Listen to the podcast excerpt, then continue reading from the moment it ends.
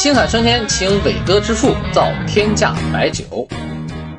这上市公司青海春天啊，是做虫草起家的。前几年呢，因为开始研发销售了五点八六万一瓶的白酒而上过热搜。你想啊，这瓶酒比那个飞天茅台还贵了十几倍啊！那这次上热搜呢，是因为公司在七月份发布了公告，说聘请了诺贝尔生理医学奖获得者做公司的联席首席科学家。这位生理医学诺贝尔奖得主是谁呢？说名字恐怕也没有多少人知道啊。但是他发明了什么？一说你就明白了，他发明了伟哥，哈哈，被誉为是伟哥之父。难道是让这位天才科学家帮忙把这一瓶天价酒更进一步增加功效吗？哎，咱们还是看看这家公司的经营情况吧。用财报思维看上市公司。我们首先看看它的收入情况啊。我们看到了收入是在持续的下滑呀。当年在二零一六年，我们看到的数据呢，一年的销售额是七亿，而到了二零二一年，收入只变成了一点二亿，而且连续两年了，二零二一年和二零二零年这两年都是一点二亿，那这个收入情况就是比以前要锐减了很多呀。那么从盈利情况来看呢，连续两年亏损了，而且这两年的亏损呢，这个亏损额都是要大于它的收入的。比如说二零二一年，它的收入是一点二亿，对不对？它亏损了二点四亿。那么，二零二零年它的收入是一点二亿，那亏损了三点一亿，也就是说连续两年都出现了严重的亏损。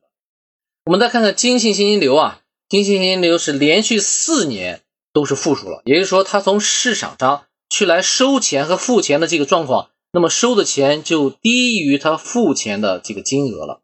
那么付的更多，收的更少，那么自然而然它的钱就会越来越少嘛，对不对？那我们再看看它的这个现金到底依靠什么呢？其实啊，它的长期以来应该是在依靠它的投融资的这个钱去来积攒它的现金的。它只有在二零一五年和一六年的时候，它的经信现金流还是不错的，那个时候收的钱挺多的。那么一直一直下滑，下滑到最后连续四年都是负数。它当年在二零一一年的时候，呃时候呢，有一大笔的钱进来，是什么钱呢？其实就是叫融资融来的钱。那也就是说这几年其实因为当年融资融的钱比较多，就一直在消耗那个钱。其实它的现金存量是在逐渐的在下滑的。比如说，在二零二一年，它的现金存量是一点六亿啊，就就银行存的这个钱啊。二零二零年的时候是一点八亿，呃，再前一年呢是二点七亿，再前一年是三点一亿。所以说，其实这个钱在出现下滑。那么再看看呢，其实它的应收账款过长了，真的是过长了。应收账款多长时间能把钱收回来呢？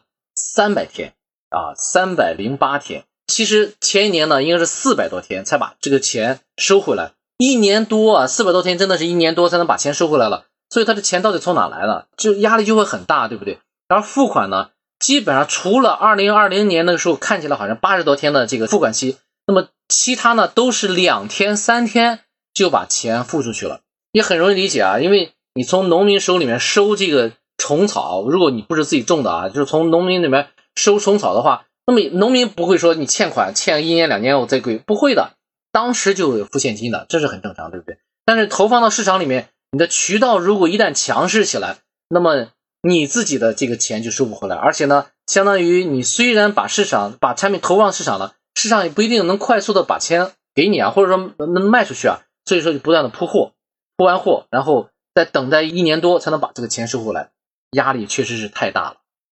然后呢，我当然我们也是给一些建议啊。呃，首先呢，这个市场开拓真的要改善了。你现在这个市场从七亿降到了一个亿，如果还不想办法去来改善的话，这个压力会很大。而且你整个的亏损其实主要的来源于就是市场在萎缩嘛。那第二个呢，收款呢必须要加强一点点了。你收款一年将近一年才能把钱收回来的话，那相当于你对你的压力啊就全部压在你的内部了。如果你不能够扩展这个渠道的话，你这个钱到底从哪来啊？然后呢，这个现金结构必须要调整一下的，也就是说，你还是要依赖市场上给你把钱收回来，而不是依赖什么投资啊，依赖于这个融资啊这种这个方式。那因为是一次性的，解决紧急状况是 OK 的，但是解决长期问题还是要从市场把钱收回来。那第四点呢，这个亏损的现状必须要扭转了。那当然，我们从从这个数字也来看，亏损扭转的最主要的这个来源还是市场，市场要。进一步开拓大起来，那么所有问题都能解决了。那现在来看啊，其实在这个时候应该加大市场的推广宣传，或者说市场的这种销售渠道，还有类似于什么直播销售啊，加大一些这方面销售可能会更直接一些。比如说你在这个时候增加了大量的这种费用啊，比如说你聘请了好几位联席首席科学家，我猜花的钱应该是不老少，对吧？应该花不少钱。那这些钱都是什么呢？都是你的，要么你研发费用，要么你的管理费用。其实对你的销售呢，不一定是一个直接的一个改善。所以呢，还是要想办法改善你自己的这种亏损的状况。好，王峰带你财报思维看股票，我们今天的分析就到这里。